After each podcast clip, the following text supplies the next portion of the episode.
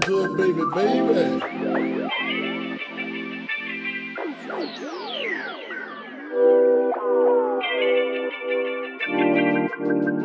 It was all a dream. Und genau da, wir rutschen jetzt gerade genau in das Thema rein, in welches ich mit dir sowieso noch äh, reingehen wollte.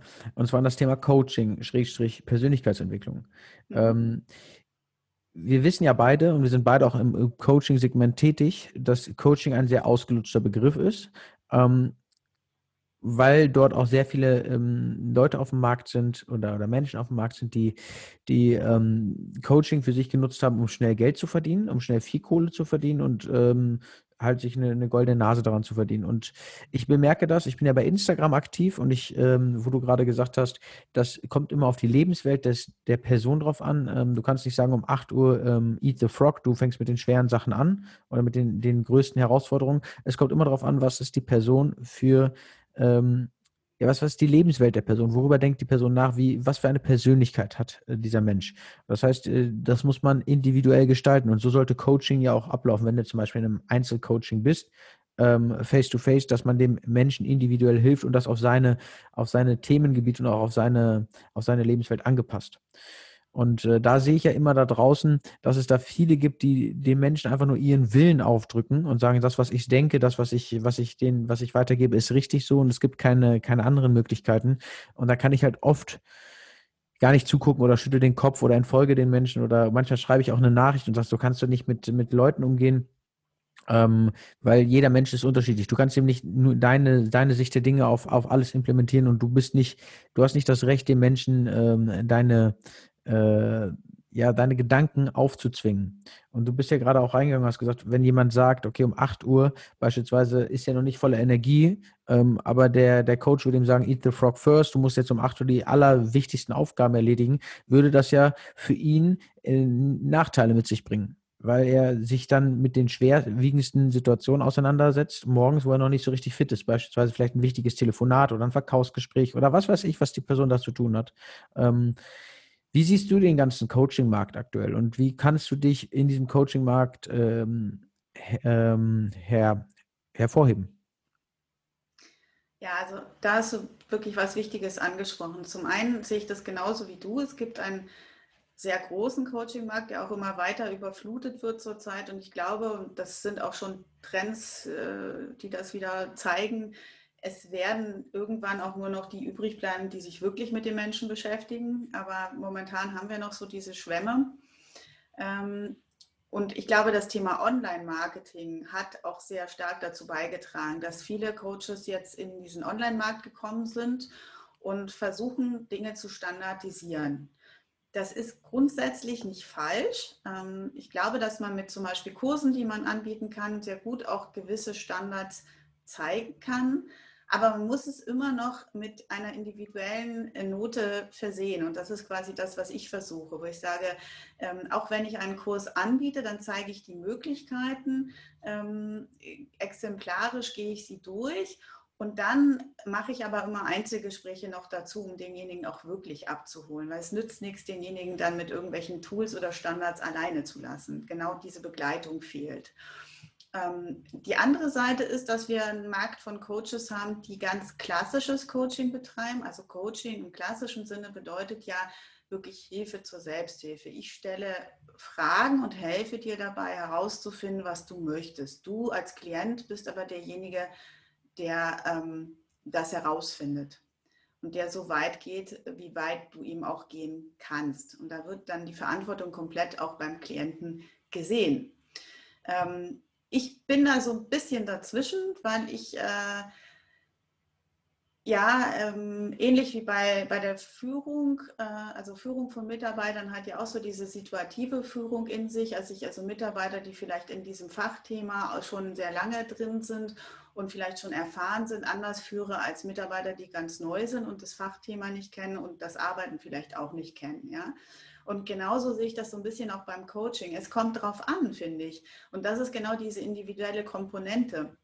Ich helfe denjenigen, Hilfe zur Selbsthilfe zu finden, aber ähm, ich muss auch berücksichtigen, dass ich vielleicht ein oder zwei Beispiele mal geben kann oder das ein oder andere irgendwo anstupsen muss, um denjenigen überhaupt erstmal das Bild klar zu machen der Möglichkeiten. Wenn der noch gar nicht weiß, was alles möglich ist, weil er sich das gar nicht vorstellen kann, weil er vielleicht Blockaden hat, dann muss man da erstmal hingehen, vielleicht auch ein bisschen visionieren und dann in das Coaching reinzugehen. Also das, das ist, glaube ich, die Zukunft, also ein bisschen dieses Hybridmodell an der Stelle. Und ähm, ich, ich halte es für ganz, ganz wichtig, ähm, dass man sich regelmäßig mit sich selbst auseinandersetzt, damit man ähm, die Entwicklung, die wir als Menschen durchmachen, gerade durch die Herausforderungen auch, aber eben auch, weil wir selber uns ja immer wieder verändern, neue Herausforderungen, neue Lebensumgebungen haben, ähm, dass wir das wirklich dem, diesem Thema einfach einen größeren Stellenwert geben. Und ähm, dabei kann ein Coach natürlich begleiten, dabei kann, können Kurse begleiten. Das Wichtigste dabei ist, dass ich mir nicht die Meinung von irgendjemandem aufdrücken lasse. Also das, was du sagst, was viele Coaches machen, hier mach mal das, dann ist alles gut, sondern dass ich immer auf meine individuelle Weise schaue, passt das jetzt auch zu mir? Kann ich das jetzt auch so annehmen? Ähm, ist das das Richtige? Und ähm, wenn ich jetzt nochmal auf deine Eingangsfrage zurückgehe mit diesem Eat the Frog, ähm, ja, also es ist tatsächlich so, dass oft im Rahmen von Zeitmanagement-Methoden Methoden vorgegeben werden. Und da haben wir es wieder, ja, also Thema Denkweise, ne? Thema digitales Denken. Es gibt Methoden, aber es das heißt nicht, dass ich diese Methoden immer anwenden muss. Ja? Da haben wir es wieder in Struktur pressen. Nein, ich muss meine Struktur finden. Und das heißt Selbstverantwortung. Ich muss verstehen, dass ich für mich verantwortlich bin. Dass ich überlegen muss, wer bin ich und was funktioniert bei mir. Und bei ja. dir funktioniert vielleicht Eat the Frog. Ja, aber bei mir funktioniert es vielleicht nicht, weil ich bin jemand, der braucht vielleicht so einen kreativen Schubs. Ich bin sehr emotional. Das heißt, ich fange morgens erstmal mit was an, was mir gute Laune bringt, damit ich motiviert bin. Dann mache ich Eat the Frog, damit ich es ja. weg habe. Und dann mache ich was anderes. Also ich mache zum Beispiel Sandwich-Positionen ne, und kein Eat the Frog, weil das für mich persönlich einfach besser funktioniert. Es nützt ja nichts, wenn ich das mache. Jetzt auch rein effizient gedacht. Ja, wenn ich jetzt rein vom Business her komme, wenn ich Eat the Frog mache und ich sage, ich nehme mir von acht bis neun eine Aufgabe vor, weil ich sie machen muss. Ich habe eigentlich keinen Bock. Was mache ich dann? Dann mache ich eine halbe Stunde Kaffee, dann schreibe ich mal irgendwas hin und her, dann ist schon neun und ich habe eigentlich noch nichts gemacht. Die in der Zeit hätte ich doch wenigstens was machen können, was mir Spaß gemacht hätte. Ja.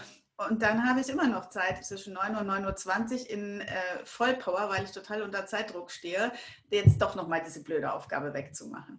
Ja, also auch das. Und ansonsten kann man da natürlich auch gut so eine Pomodoro-Technik anwenden, wo man sagt, man arbeitet 25 Minuten ganz effizient an einem Thema, macht fünf Minuten Pause ja. und ähm, ja, macht dann Aber wieder 25 Minuten was anderes. Da muss ich gerade grinsen. Was siehst du die beiden Sanduhren, die ich hier gerade in der Hand halte? Ja, unsere Pomodore, oder?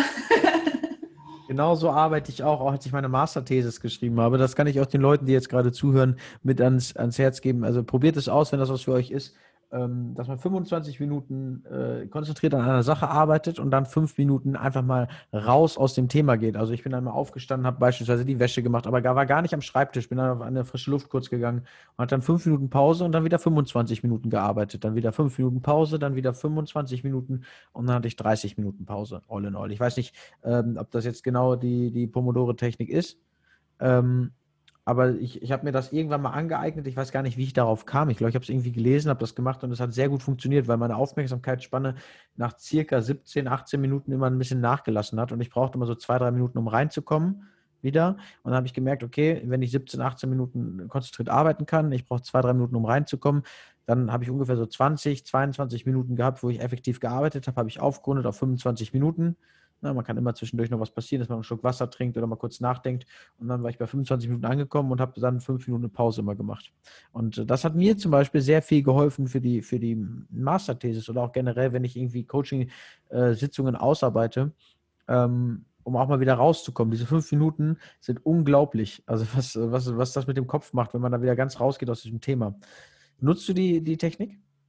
Ich nutze sie auch, ja. Und ähm, ich wandle sie aber hin und wieder auch ein bisschen ab, also auch bei meinen Klienten. Einfach deshalb, weil diese 25, 5 Minuten sind ja grundsätzlich erstmal so ein Richtwert. Ne? Das ist die Technik, die Pomodoro vorgibt. Ähm, grundsätzlich ist es aber so, wenn ich jetzt total verhaftet bin in einem Thema und gerade ganz im Flow bin, dann kann es auch mal sein, dass es vielleicht 40 Minuten werden. Aber es sollten auf jeden Fall nicht so mehr als 45, 50 Minuten äh, überschritten werden, weil dann einfach grundsätzlich die Konzentration weg ist. Aber auch hier ist Individualität gefragt. Also es kann durchaus sein, dass bei bestimmten Themen äh, und bei bestimmten Persönlichkeiten die Aufmerksamkeitsspanne ein bisschen größer ist oder ein bisschen kleiner. Das muss man einfach austesten, am besten aufschreiben, dass man sieht, okay, wann fängt denn bei mir an so der Moment, wo ich mich gerade ablenke, wenn ich dann irgendwie weg vom Bildschirm gucke oder irgendwie ich habe Durst oder irgendwas, aufschreiben. Und wenn ihr das eine Zeit lang gemacht habt, dann seht ihr, okay, wann brauche ich eigentlich eine Pause und wie lange? Ja, dass ihr wirklich mehr auf euer Körper auch wieder schaut, denn der gibt die Signale, wir überhören die nur ganz gerne. Ähm, und die eben individuell auch sehr unterschiedlich sind. Und was ganz wichtig ist, wir sprachen ja auch über das Thema Persönlichkeit. Es gibt ja so unterschiedliche Persönlichkeitsstrukturen. Ähm, und so eine ganz klassische Aufteilung, mit der ich gut arbeite, ist ja die, die Thematik Scanner und Taucher. Also Taucher sind diejenigen, die so ganz tief in ein Thema eintauchen und ähm, sich ewig auch damit beschäftigen können, sämtliche Details haben wollen und sehr, sehr stark dann quasi auch äh, so diese Scheuklappen aufsetzen können und sich komplett auf dieses Thema einlassen können. Ähm, oft findet man die im beruflichen Leben dann auch als äh, Fachexperten in, in, bestimmten Themen. Und es gibt äh, die sogenannten Scanner-Persönlichkeiten. Das sind die Persönlichkeiten, die wie so ein Scanner so über die Dinge schnell drüber fliegen, sehr, sehr schnell äh, Zusammenhänge sehen können, sehr schnell auch, sagen wir mal, ähm, eine gewisse Grundthematik verstehen, sodass sie also die, die Zusammenhänge verstehen, die Bedeutung verstehen, ähm, damit auch schon jonglieren können, also sehr gut ähm, vielleicht in Oberflächenthemen erstmal einsteigen können und sie auch bewerten können. Und dann aber nicht so gerne in die Tiefe gehen, sondern wieder auf zu was Neuem. Also eigentlich immer wieder sich dann das nächste anschauen wollen. Und gerade für diese Persönlichkeiten ist es zum Beispiel sehr wichtig, ähm, dass sie nicht gezwungen werden, was ja auch viele machen, dass sie sagen, du musst dich auf eine Sache fokussieren, du darfst nur dieses eine machen und erst wenn du das fertig hast, dann darfst du das andere machen. Das funktioniert nicht, weil im Kopf springt ja der Gedanke trotzdem woanders hin und man ist nicht fokussiert mehr bei dem Thema. Ähm, für diese Person ist es zum Beispiel wichtig, so eine Pomodoro-Technik anzuwenden auf verschiedene Themen. Also zu sagen, ich mache jetzt nur 25 Minuten Buchhaltung und dann mache ich 25 Minuten Gedicht schreiben und dann mache ich 25 Minuten Steuererklärung, ja. Und mache lieber morgen nochmal 25 Minuten Buchhaltung, statt zu sagen, ich mache montags nur Buchhaltung und erst wenn ich die fertig habe, dann mache ich Gedicht schreiben als Belohnung. Das ist dann vielleicht erst übermorgen. Du bist also Scanner. Ich bin eindeutig Scanner, ja. Ja, bin ich, bin ich, bin ich auch. Ich, auch wenn ich mir meine To-Do-Liste anschaue, ich, ich äh, habe ja auch einige Klienten bei mir und wenn ich deren To-Do-Liste anschaue, dann können auch nur zwei, drei Punkte draufstehen, aber dann gehen die halt sehr tief rein und die Punkte werden vielleicht auf der To-Do-Liste noch ein bisschen vertieft. Aber bei mir sind immer so viele Sachen auf meiner To-Do-Liste, also verschiedene unterschiedliche Sachen, die gar nichts miteinander zu tun haben, ähm, wo ich eindeutig mich auch dem Scanner zuordnen äh, wollen würde. Ähm, und man hört, hört auch in der, in der Erklärung rausgehört, dass du auf jeden Fall super Handlungsempfehlungen für den Scanner äh, mitgebracht hast, ähm, weil, du es selber bei dir angewendet hast, nehme ich an. Ja, ich habe es bei mir angewendet und ich habe mich auch sehr tief schon mit dem Thema beschäftigt. Ähm, und ja, gucke mir auch immer wieder noch Experten zu dem Thema an. Es gibt zum was heißt zum Glück, äh, kann ich jetzt nicht sagen, also für mich zum Glück insofern jetzt noch nicht so viele, die sich mit dem Thema Scanner so auskennen ähm, dass ich da auch äh, ganz gut noch ähm, ja, meinen Beitrag leisten kann. Aber grundsätzlich ist es einfach ein sehr schwieriges Thema, weil äh, oft gibt es Scanner, die quasi sich selbst gar nicht bewusst sind, dass sie Scanner sind oder sich es nicht zugeben durften, weil es eben fehl am Platze war. Also ich sage ja immer, ähm, ich habe auch einen, Beitrag mal bei den Magic Woman Days, das war so eine ähm, Frauenkonferenz, Online-Konferenz, Kongress, besser gesagt, ähm, auch einen Beitrag gemacht, äh, kann ich ja euch in den ähm, Notes noch mit verlinken. Da geht es auch darum, so die Zukunft ähm, der Scanner-Persönlichkeit, weil ich davon ausgehe, dass wirklich die Scanner-Persönlichkeit heutzutage einfach mehr Chancen hat, mehr gefragt ist. Gerade aus diesem Grund heraus. Wir müssen ja sehr, sehr schnell agieren. Ähm, weil die Herausforderungen kommen, die unklar sind. Wir wissen nicht, was passiert morgen, was ist morgen dran. Wir können uns also nicht systematisch auf irgendwas vorbereiten, sondern wir müssen Leute haben, die sehr schnell sind, die sehr schnell einen Überblick, Zusammenhänge verstehen und einordnen können und sagen können, wir müssen nach links oder nach rechts. Und dann kann man ja, wenn man nach links gegangen ist, schauen, okay, wer ist jetzt der Beste für nach links gehen? Das ist dann wieder der Taucher, der dann ins Spiel kommt. Aber erstmal brauche ich jemanden, der ganz schnell assoziieren kann und sagen kann, was machen wir denn jetzt, wenn wir irgendwas Unvorhergesehenes haben? Mhm. Und dafür ist der Taucher nicht geeignet, weil der ist da nicht flexibel genug in dem Sinne.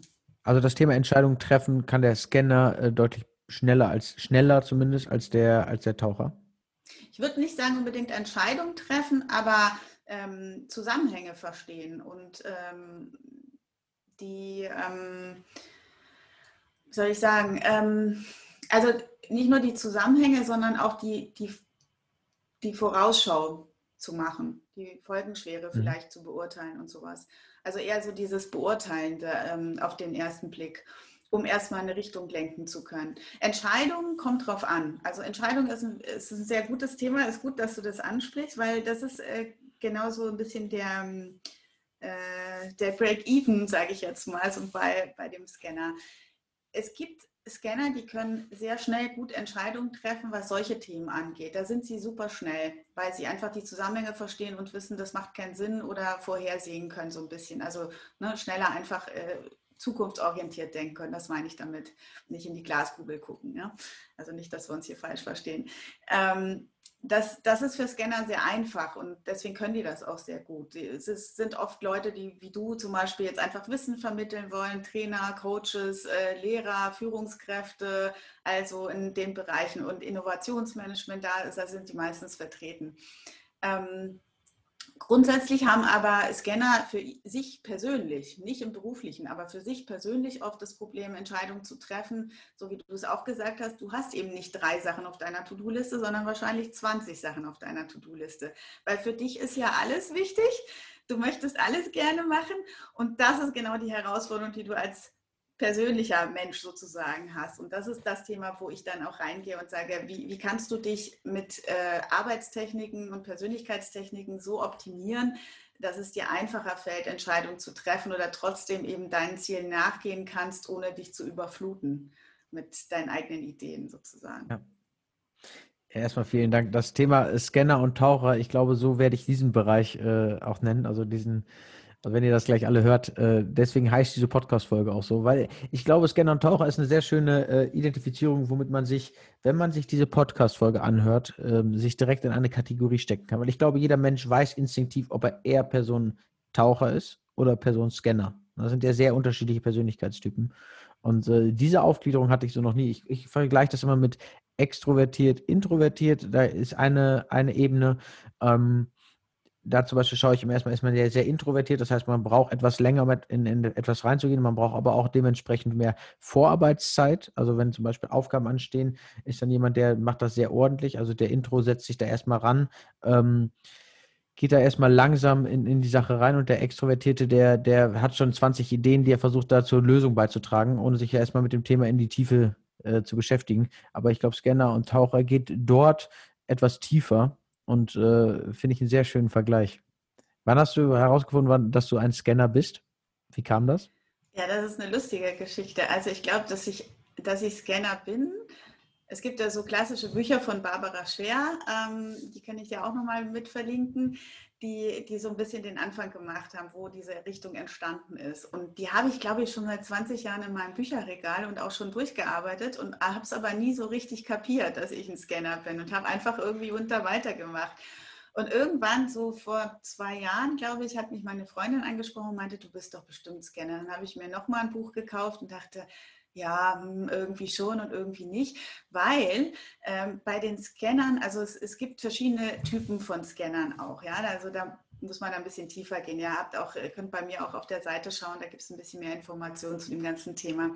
Ähm, und da ist es auf jeden Fall so, dass äh, es eben Scanner gibt, die multitalentiert sind, deswegen werden sie oft auch multipassionate oder multitalentierte oder sowas genannt, die sprich also ganz viele Begabungen haben.